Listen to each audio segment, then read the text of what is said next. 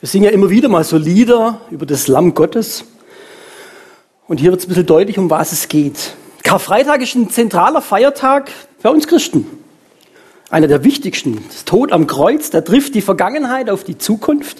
Da trifft das Göttliche auf das Menschliche. Hier läuft die Menschheitsgeschichte auf einen Zielpunkt zu, den wir Menschen am nötigsten haben, ob wir das glauben oder nicht. Das, wir vergegenwärtigen uns oftmals diesen Tag überhaupt nicht richtig. Und deswegen möchte ich es heute ein bisschen auch theologisch untermauern. Einerseits ist Karfreitag oftmals ein Gefühl, wo man sagt, boah, da ist irgendwas mit Buße, da ist irgendwas mit Traurigkeit, irgendwas, wo ich Schuld abgeben kann, was loslassen. Das ist wichtig und das ist gut. Ich muss aber auch wissen, warum. Dass ich nicht nur ein trauriges Gefühl habe. Und deswegen möchte ich heute ein bisschen die Tragweite dieses Karfreitags deutlich machen. Und deswegen fangen wir mal ganz vorne an. Ganz am Anfang gab es Adam und Eva. Und es floss dort schon Blut, weil auch sie, Adam und Eva, haben schon Schuld auf sich geladen, indem sie nicht das getan haben, was Gott eigentlich gesagt hat. Esst nicht von dem Baum, sie haben es trotzdem getan, aus welchem Grund auch immer. Und es ist spannend, dass dort schon bei dieser Schöpfungsgeschichte, bei dem Sündenfall, schon auftaucht, dass Blut fließt dass Gott überhaupt mit den zwei noch reden konnten, obwohl sie gesündigt haben. Weil zwischen Gott und den Menschen, Gott ist heilig und wenn ein Mensch irgendeine Sünde getan hat, irgendwas, was Gott eigentlich nicht will, gibt sofort, ich sag mal, äh, etwas dazwischen, wo man nicht überbrücken kann. Und deswegen musste schon beim Sündenfall Blut fließen. Echt? Manche Bibelkenner überlegen, wo ist da was passiert? Interessant ist, Adam und Eva flochten sich Feigenblätter. Das weiß noch jeder. Und dann? Scheinbar reichte das aber wohl nicht, weil es so kalt war? Wahrscheinlich nicht. Sondern Gott gibt ihnen ein Fell. Es steht in 1. Mose 3, und Gott, der Herr, machte Adam und seiner Frau Röcke von Fellen und zog sie ihnen an. Woher nimmt er das Fell? Und da merken wir, ah, auch wenn es so zwischen den Zeilen nur drin steht, Gott hat ein Tier getöten, töten müssen, damit er ein Fell hatte, dass er ihnen das anziehen kann. Das war der erste Punkt, wo man schon merkt, Gott muss in dem Sinn ein Tier in dem Fall töten, damit er Adam und Eva eigentlich begegnen kann. Der hatte das sicherlich schon in der Hinterhand, als sie gekommen sind. Und wir fragen uns manchmal, wieso muss da Blut fließen? Karfreitag ist der ja, starb für uns am Kreuz, Blut floss, stirbt jemand. Warum ist das so wichtig? Warum ist das so beim Sündenfall? Die haben ja nur, ich sag mal, falschen Baum gegessen. Wieso macht sich Gott da, ich sage das mal ein bisschen flop, so in die Hosen? Warum ist das so wichtig? Es ist deswegen so wichtig, weil wir manchmal nicht mehr vor Augen haben, wer Gott ist. Das ist unser Kernproblem. Wenn man in New York irgendwie durch die Straßen geht und findet da irgendwo, ich war mal in New York, das ist tatsächlich so, ja, also im bestimmten Viertel natürlich nur. wenn man da manchen Gangstern begegnet, denen ich zum Glück nicht begegnet bin, wenn man da aber manchen begegnen würde, würde sagen, du, ist es ein Problem, einen Mensch umzubringen? Dann würde der sagen, boah, manchmal ist halt nötig. Was soll man machen? Ja? Und wenn man dann fragt, ja, ist das schlimm? Na, so schlimm ist das nicht. Macht man ja öfters. Genau, und wir würden dann sagen, boah, was ist denn das für ein Typ? Ja, also der ist schon richtig verroht. Ja, der hat ja mehr oder weniger kein Gefühl mehr für Recht und Gerechtigkeit. Der geht über Leichen und es ist ihm egal. Was ist das für ein Typ? Genau. Und so ist es leider mit uns auch. Wir sind auch etwas verroht, natürlich nicht so wie der Gangster in New York, aber wir sind auf eine gewisse Weise auch verroht. Wir haben keine Ahnung mehr, wie schlimm im Letzten für Gott Sünde ist. Wenn ich nicht das tue, was Gott eigentlich für uns Gutes im Sinn hatte, ist es Sünde, sei es noch so klein. Und Gott sagt, wir sagen, ja, so schlimm ist es jetzt auch wieder nicht. Und Gott sagt, doch, ich habe ein anderes Gefühl für Recht und Gerechtigkeit. Und mein Traum mit der Menschheit war, zusammenzuleben ohne jegliche Schuld, ohne dass der eine den anderen fertig macht, mobbt, kaputt macht, lästert, lügt, betrügt, Ehebruch betreibt, tötet. Ich wollte eigentlich einen Frieden mit euch. Aber Adam und Eva haben das zerstört. Und deswegen stirbt hier zum ersten Mal ein Tier.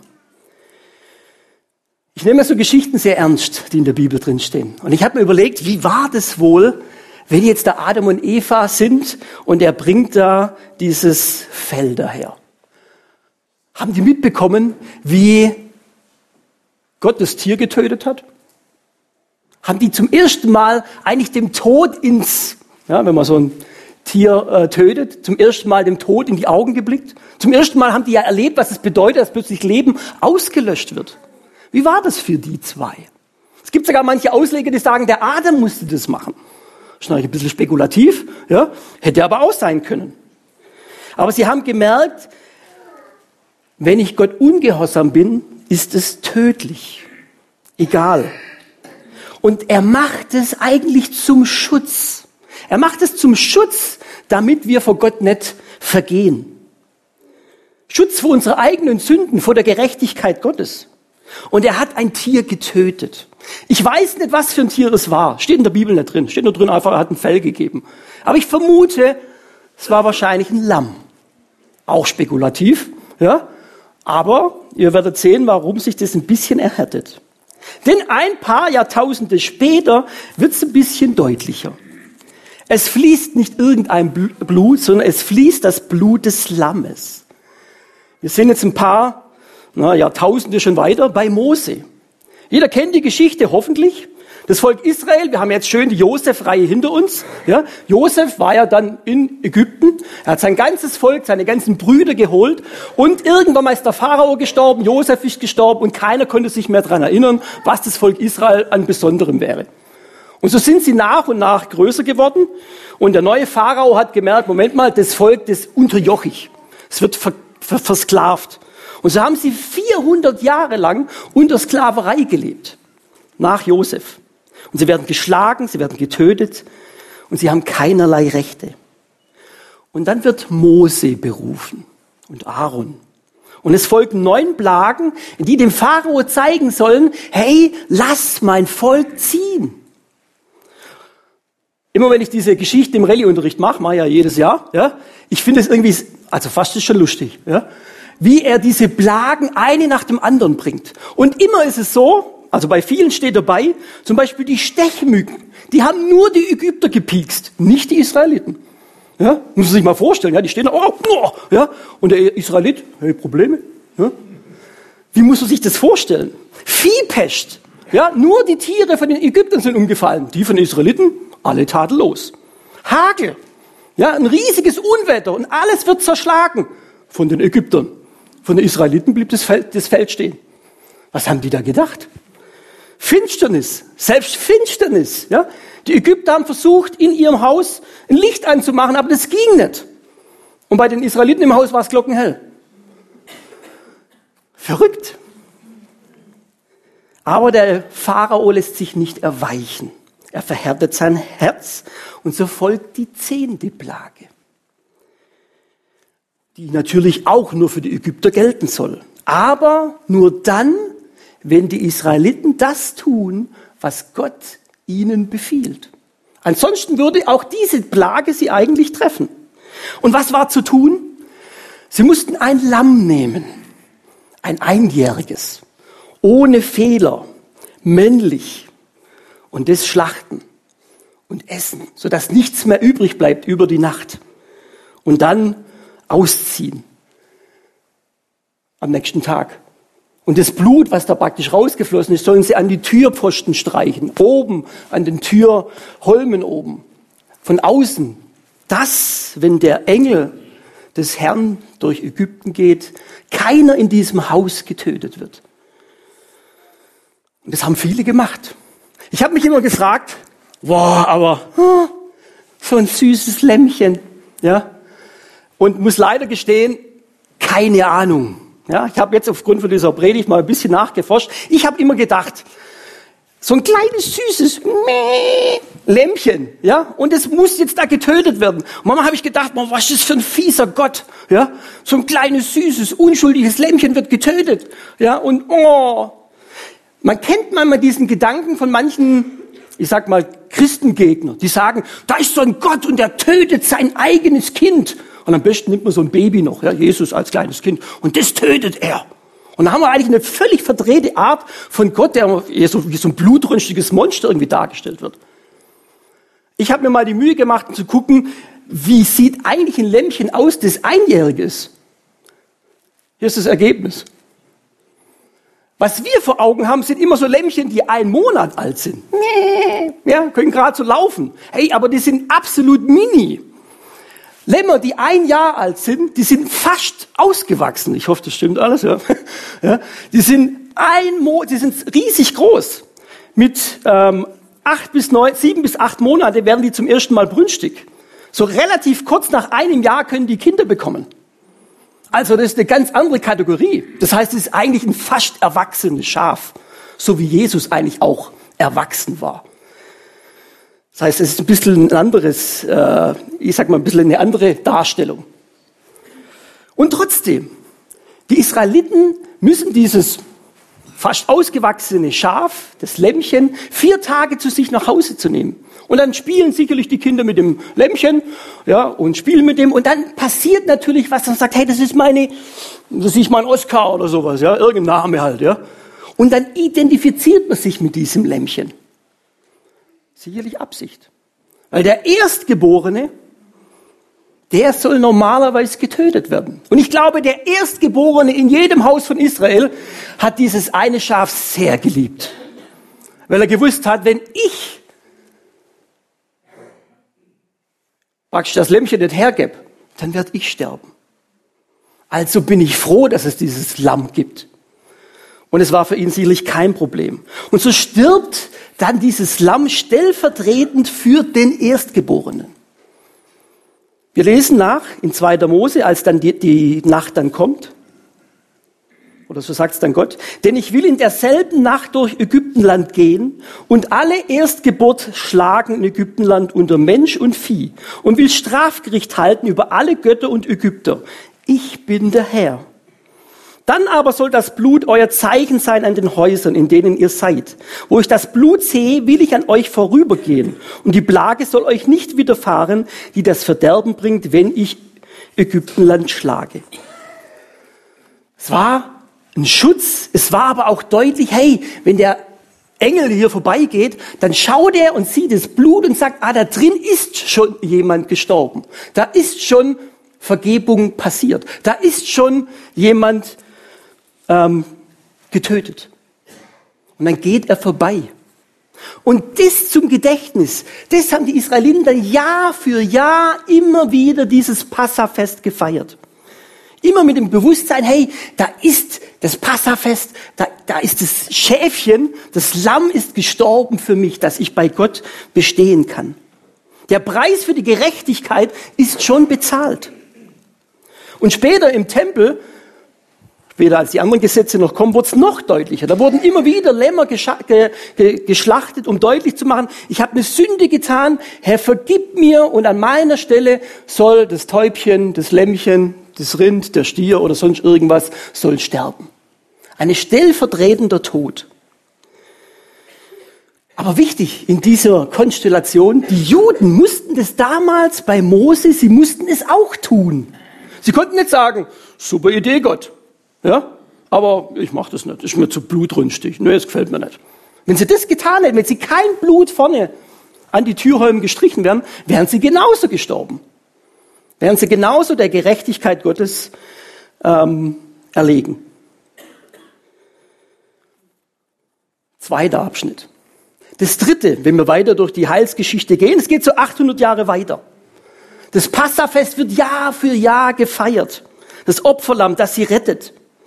Es gibt Hochs und Tiefs in der Geschichte Israels. Die höchste Zeit mit David und Salomo, größte Ausbreitung ihrer, ihrer, ihrer Ländereien. Doch später, nach und nach, erobern ein, eine Weltmacht nach der anderen das Volk Israel. Assyrer, Babyloner, Perser, Römer. Und mittendrin, als sie gerade von den Babylonern besiegt wird, werden sie deportiert, verschleppt. Und ein Prophet sagt etwas an, was Spannendes über den zukünftigen Sieg der Israeliten.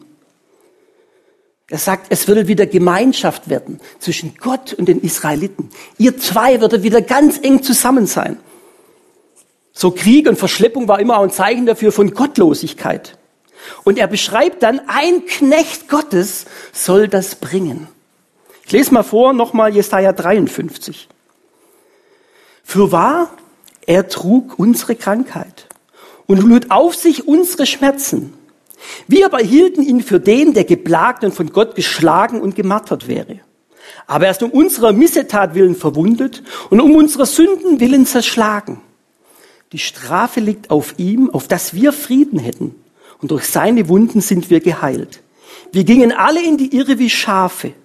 Ein jeder sah auf seinen Weg. Aber der Herr warf unsere aller Sünde auf ihn.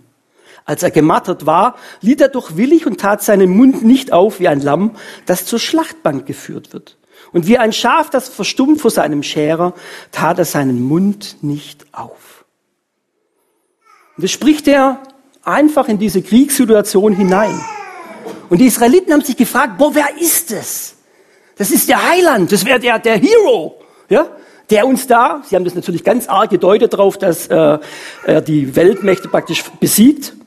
Aber hier ist eine ganz große Sehnsucht vor allem, da da ist jemand, der uns wieder zusammenbringt. Gott und den Menschen zusammenbringt.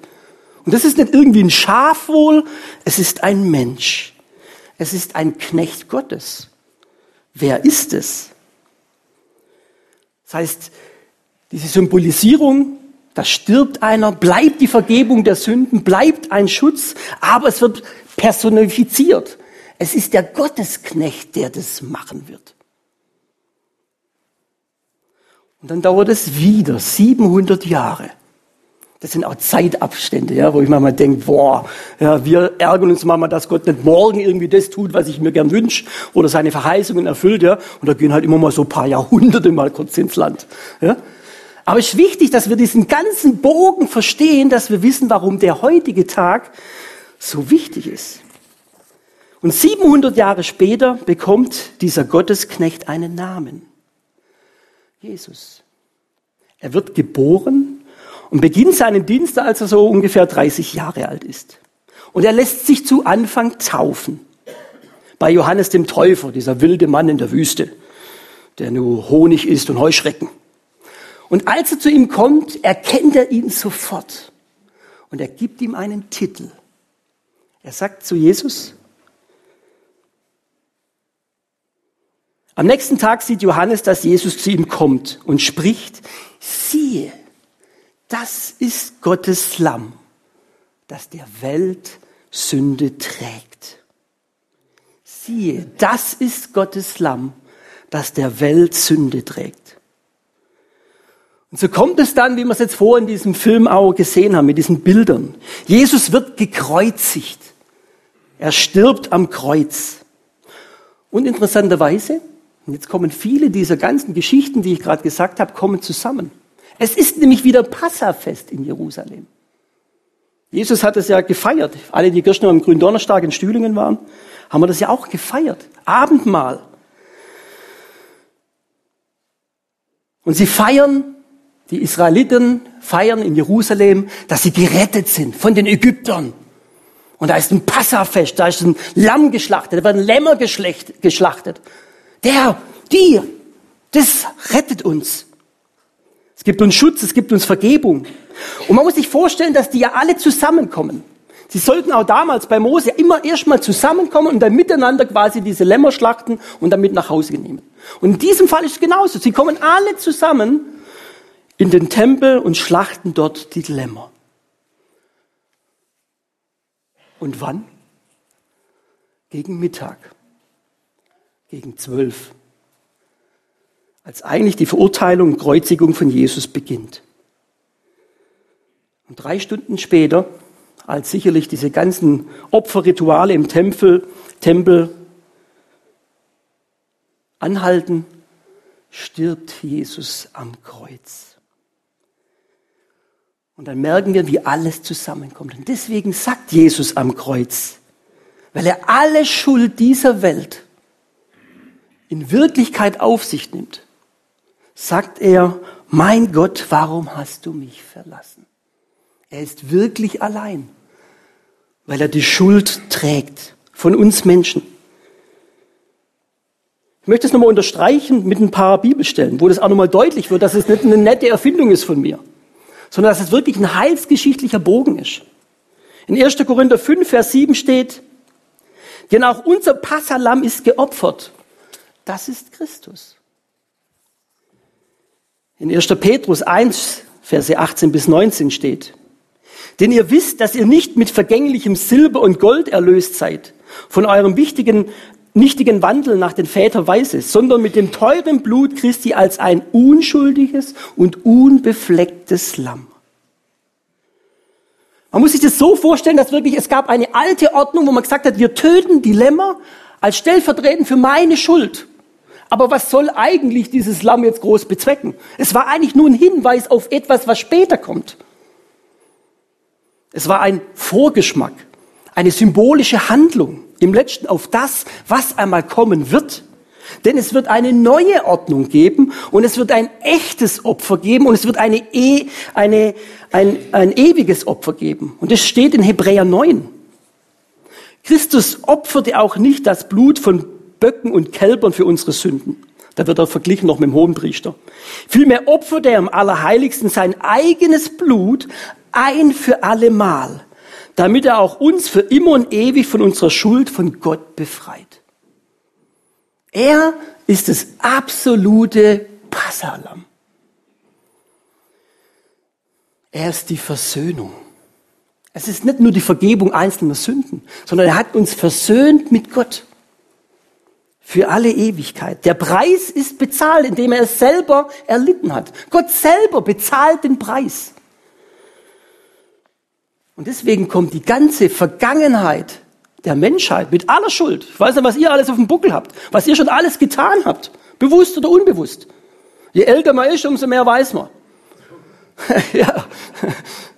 Ich weiß noch, als ich mit meiner Oma mal äh, drüber geredet habe, ähm, war mal eine sehr ernste Geschichte, und ich habe sie das gefragt, Oma, weißt du Schuld in dein, und ich hatte eine super liebe Oma, ja, weißt du noch die Schuld irgendwie in deinem Leben?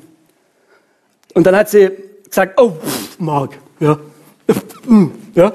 Da habe ich erst mal gedacht, oh, was habe ich für eine Oma, ja?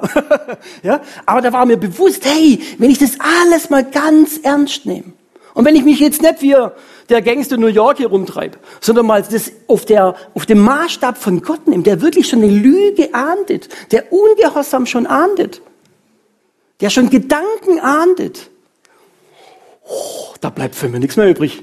Und ich bin noch gar nicht so alt.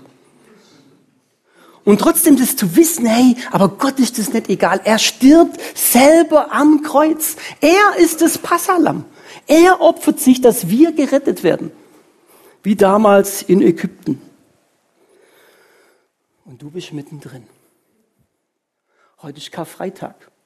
Und das hat er nicht für die Israeliten gemacht, für die Menschheit da draußen, für die Gangster in New York, sondern das hat er für jeden Einzelnen von uns hier getan für dich. Und wenn wir das manchmal vielleicht auch schon oft gehört haben, können wir es nicht oft genug hören. Weil wir vergessen es immer so gern. Manchmal halten wir uns dann doch wieder für gut und denken, hey Gott, also mit mir kann man schon aushalten, oder? Und manchmal müssen wir wieder runterkommen und merken, hey, wenn es um Gerechtigkeit geht, wenn es um Opfer geht, dann sieht es bei uns alle ziemlich mau aus. Deswegen, es ist für dich. Aber da bleibt es noch nicht stehen. Es gibt auch eine schöne Perspektive nach vorne mit diesem Lamm Gottes. Er ist ja das ewige Opfer. Er ist das einzige, das echte Opfer. Und wen wundert's, dass eigentlich die komplette Offenbarung über 29 Mal steht da drin, dass das Lamm Gottes auf dem Thron sitzt, dass man es anbetet. Es ist quasi ein Ehrentitel für Jesus. Ich möchte euch mal vorlesen in zwei Bibelstellen. Da kommen auch diese Lieder her, wie wir jetzt gerade gehört haben. Ja? Wollen anbeten, das Lamm Gottes auf dem Thron. Und du denkst, hä, Chinesisch? Ja? Richtig, wenn man keine Ahnung hat, ist es Chinesisch. Ja? Aber wenn man merkt, hey, da ist was ganz Tiefes verborgen, dann kann das was ganz Heiliges, was Schönes werden. Und danach sah ich und siehe eine große Schar, die niemand zählen konnte, aus allen Nationen und Stämme und Völkern und Sprachen. Die standen vor dem Thron, vor dem Lamm, angetan mit weißen Kleidern, mit Palmzweigen in ihren Händen und riefen mit großer Stimme, das Heil ist unser Gott, der auf dem Thron sitzt und bei dem Lamm. Eine Verehrung. Oder Offenbarung 22. Das eine ist so ein bisschen bei, äh, ja, in den Trübsal und so, aber Offenbarung 22, da geht es um den Himmel. Das ist quasi Finale. Und es wird nichts Verfluchtes mehr sein im Himmel. Und der Thron Gottes und des Lammes wird in der Stadt sein und seine Knechte werden ihm dienen. Also auch hier dieser Ehrentitel Lamm Gottes. Und wir werden ihm dienen dem Lamm Gottes. Und vor allem, wir werden bei ihm sein, ganz eng zusammen sein, so wie es eigentlich mal gedacht war bei Adam und Eva, bevor das erste Tier dort sterben musste.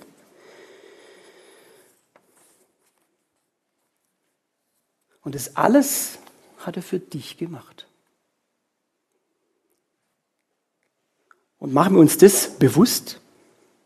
Ich möchte das nochmal hier Einfach nur mal, da gibt's einen Gott, der die ganze Weltgeschichte für dich durchzogen, um dich zu retten. Er schützt im Garten Eden das Lamm Gottes als Schutz, dass er an der Gerechtigkeit Gottes nicht vergehen. Er bringt Vergebung bei Mose, bei der zehnten Plage oder auch später bei den ganzen Opfern. Bei Jesaja kommt schon so ein Hinweis, hey, das ist nicht nur ein Schäfchen, da geht es um was Persönliches, da ist ein Mensch da. Und später kommt dann Jesus und bringt die große Versöhnung, das Lamm Gottes. Und später im Himmel werden wir ihn dann anbeten, das Lamm Gottes. Es dreht sich von Anfang bis zum Schluss um das Lamm Gottes.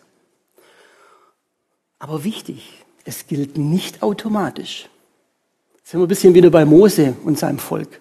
Wenn die einen gesagt hätten, ja, schön für dich, dann wären sie genauso verloren gegangen. Sondern sie mussten das annehmen, dass das Passalam, sie mussten das töten, sie mussten das Blut an die Türe streichen. Und so gilt das Gleiche auch für uns. Auch wir müssen das Lamm Gottes annehmen. Wir müssen das glauben und sagen, ja, Jesus, du bist mein Passalam. Und du bist für mich gestorben. Nicht für Paul Müller um die Ecke, sondern für mich für meine Schuld, für meine Dinge, die ich tagtäglich falsch mache. Du bist mein Lamm Gottes. dann haben wir plötzlich so alles miteinander zusammen. Du bist das Lamm Gottes, das mir Schutz gibt, das mir Versöhnung gibt, Vergebung gibt und das ich anbeten will. Und das ist das Unglaubliche. Er hat es für dich getan. Und darum feiern wir Karfreitag.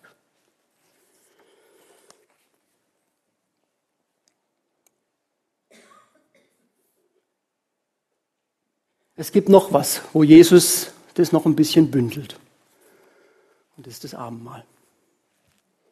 Und das wollen wir jetzt genau mit diesem Hintergedanken, was Jesus für mich getan hat, auch feiern. Wir wollen uns das bewusst machen. Herr Jesus, du Lamm Gottes auf dem Thron. Und wir sind eigentlich im Letzten so dankbar dafür, was er wirklich für uns auch tut. Und so lasst uns jetzt miteinander aufstehen und beten zu Jesus, dem Lamm Gottes. Und vielleicht habt ihr tatsächlich auch ganz bestimmte Schuld vor Augen, wo er sagt, hey, ich möchte das heute ganz bewusst an Jesus abgeben. Du sei mein Passalam. Ich werde jetzt gleich beten und wir haben da einfach eine Stille dazwischen, wo ihr manche Dinge auch sagen könnt. sagt, hey, vergib mir das. Sei es Gedanken, sei es Taten, sei es was Einfaches, sei es was Schweres, sei es was Dramatisches. Es kann aber auch sein, dass du sagst, boah, das habe ich noch nie kapiert. Es geht jetzt vielleicht gar nicht um eine einzelne Sünde, sondern hey, sei du mein Passalam, mein Lamm Gottes. An dich hänge ich mich dass ich mal in den Himmel komme. Dass Gott nicht die Gerechtigkeit walten lässt, wie ich es vielleicht verdient hätte, sondern mein Passalam ist quasi das Blut an meiner Türe. Jesus, der für mich gestorben ist. Und ich nehme das für mich an. Und sage, Jesus, du bei mir. Ich möchte dir dienen. Und nicht nur mal kurz, sondern für immer. Lass uns beten. Herr Jesus, du bist wirklich das Lamm Gottes auf dem Thron. Und wenn wir das so vor Augen haben, was du alles getan hast für uns, das ist so übermächtig, so unglaublich, so grandios. Und wir kommen uns manchmal so klein vor, so unwichtig. Manche Menschen beachten uns nicht. Aber du, du richtest die ganze Weltgeschichte nach uns aus. Du sagst, ich will dich retten und ich tue dafür alles. Ich schreibe Geschichte, damit du es verstehen kannst. Und so kommen wir jetzt zu dir. Und wir legen dir unsere Schuld hin. Was uns einfällt, was uns trennt von dir, was uns aber vielleicht auch trennt von Menschen. Herr Jesus, hilft uns da dabei. Und alles, was wir jetzt wissen, das sagen wir dir jetzt in der Stille.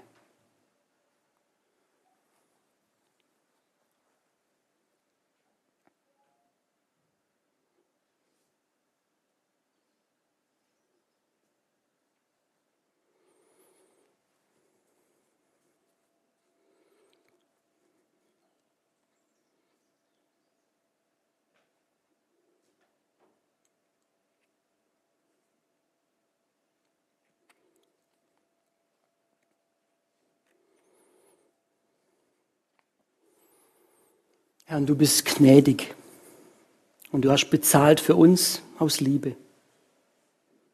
Und so möchte ich jedem Einzelnen von euch zusprechen, wenn wir aber unsere Sünde bekennen, so ist er treu und gerecht, dass er uns die Sünden vergibt und reinigt uns von aller Ungerechtigkeit.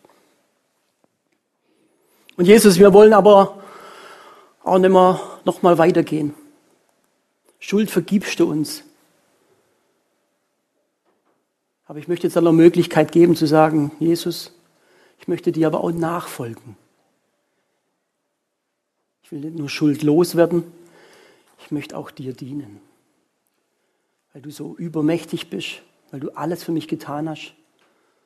Und auch da möchte ich Möglichkeit geben, im Stillen Jesus wirklich zu sagen, Jesus, du Lamm Gottes, ich möchte dir treu nachfolgen.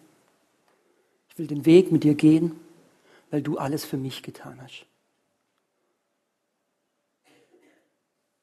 Sag's ihm.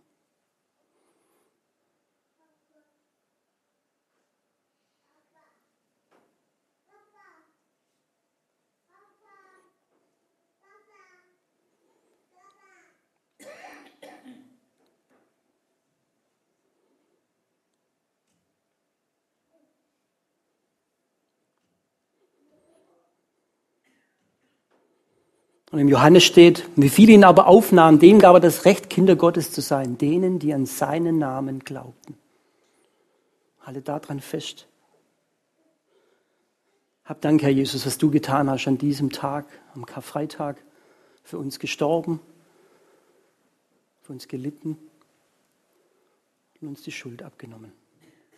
Und uns die Möglichkeit gegeben, ganz tiefe Gemeinschaft mit dir zu haben. Von jetzt an bis in alle Ewigkeit. Amen.